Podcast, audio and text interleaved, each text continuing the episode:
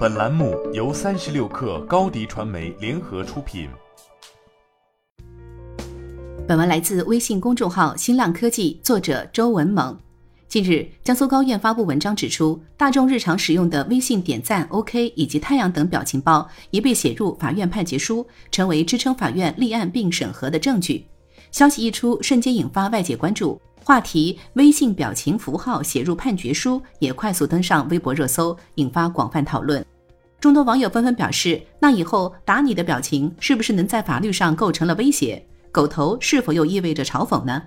据江苏高院介绍，在广东地区一起房屋租赁纠纷案中，承租方刘某在租赁期满后，面对出租方多次提醒，提出加租意愿，既不表示继续承租，也不表示搬离案涉房屋，只是回复了一个太阳表情符号。后双方就该表情是否代表达成加租合意产生分歧，出租方起诉至法院，并据此主张承租方同意加租，得到了法院的支持。另有浙江省桐庐县人民法院出具的浙零一二二刑初三七一号刑事判决书显示，被告人张某某谎称搞粉丝福利活动，以发布虚假粉丝中奖信息、派送大奖的名义，让被害人用微信表情符号玩猜拳，并通过作弊软件控制猜拳结果的方式实施诈骗。最终，该行为被法院侦破，并给予相应制裁。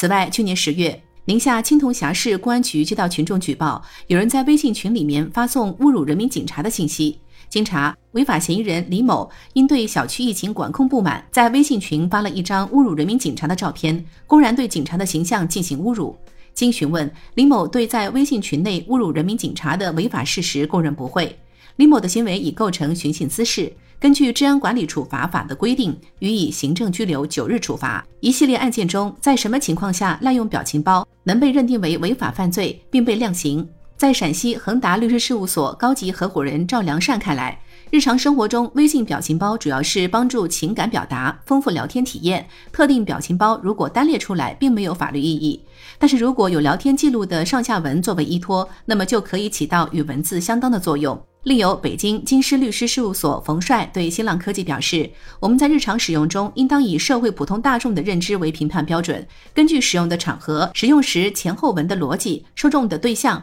一般使用时对方可能出现的反应等综合评价。表情符号本身并无对错，是每个人人为的赋予了它意义。一千个观众就有一千个哈姆雷特。”冯帅进一步指出，滥用表情包如何鉴定违法或者犯罪，还需要结合当事人对被侵害人所造成的伤害来衡量。你的视频营销就缺一个爆款，找高低传媒，创意热度爆起来，品效合一爆起来。微信搜索高低传媒，你的视频就是爆款。